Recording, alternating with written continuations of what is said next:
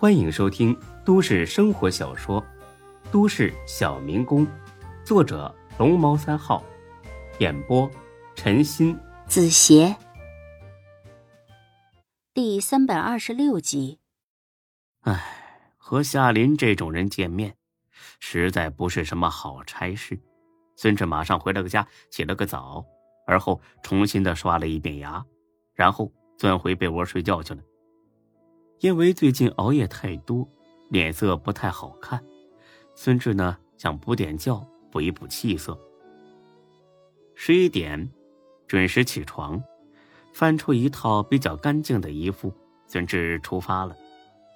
刚到小区门口，就碰到李璐提着三个最大号的购物袋，气喘吁吁的往家走。我去，超市今天不要钱了？还是要来台风提前囤货呀？搞活动好不好？比平时省了不少钱呢。啊，是钱是省了，这劲儿可得多出啊！哎，你们自己慢慢搬吧啊，我先走了。喂，别这么没良心嘛，帮帮忙呀！开玩笑，又不是我让你买那么多的。这是你说的，那这些东西你都别用。那我先瞅瞅都有什么东西。打开袋子一看。里面装的是酱油、蚝油、芝麻酱，各种调味品，还有老干妈、牛肉酱、豆干、火腿肠、卤蛋、咸鸭蛋。另外一个袋子都是水果，苹果、香蕉、葡萄、茄子、橙子、梨，那叫一个齐全。最后一个袋子是洗衣服的洗衣液、肥皂、洗面奶，有女士的，也有男士的。看清楚没？这些东西是咱们两个共用的，所以你得帮我搬回家，否则。你以后全部不能吃，也不能用。你没经过我允许就买这么多东西，我拒绝出钱啊！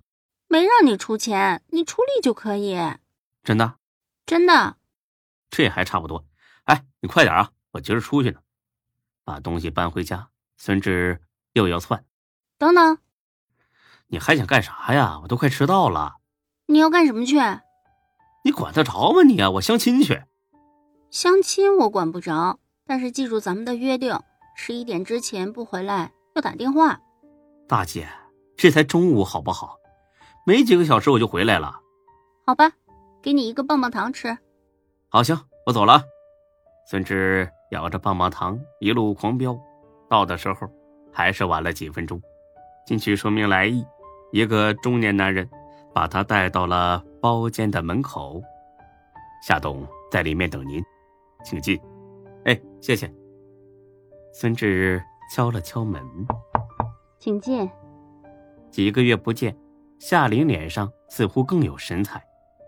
她身上那股自信和端庄，真是能迷死个人。你好，小孙，咱们又见面了。阿姨，不好意思，让您久等了。啊，路上堵车了？啊，没堵车，是我出发的晚了，真不好意思。没事，坐下吧。咱们边吃边聊。哎，好。吃了点东西，喝了点红酒，这气氛总算是缓和了一些。小孙，你找我有什么事？孙志新说：“也别绕弯子了，直奔主题吧。”阿姨，我是为红叶的事来的。我真不知道北山温泉是您的产业，也不知道这洪经理是您的下属。我夏兰抬手。打断了孙志。这件事不怪你，我曾经反反复复强调过，不准拖欠工人工资，也不能出现错发乱发的现象。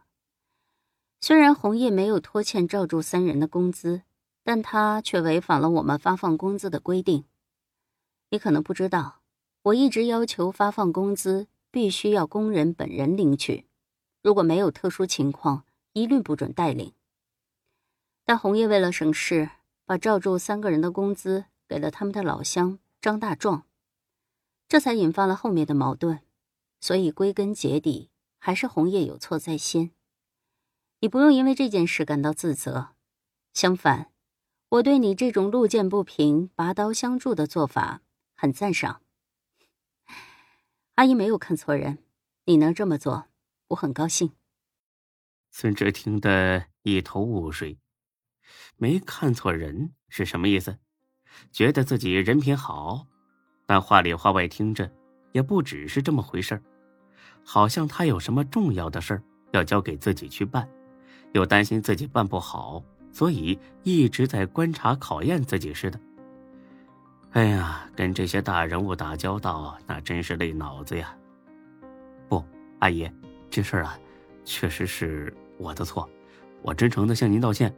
等再见到洪经理的时候，我再给他道歉。真的不用，你来找我不只为了这个吧？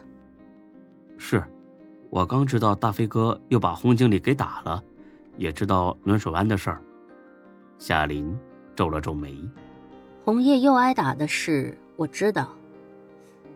暖水湾怎么了？被人砸了。有这种事？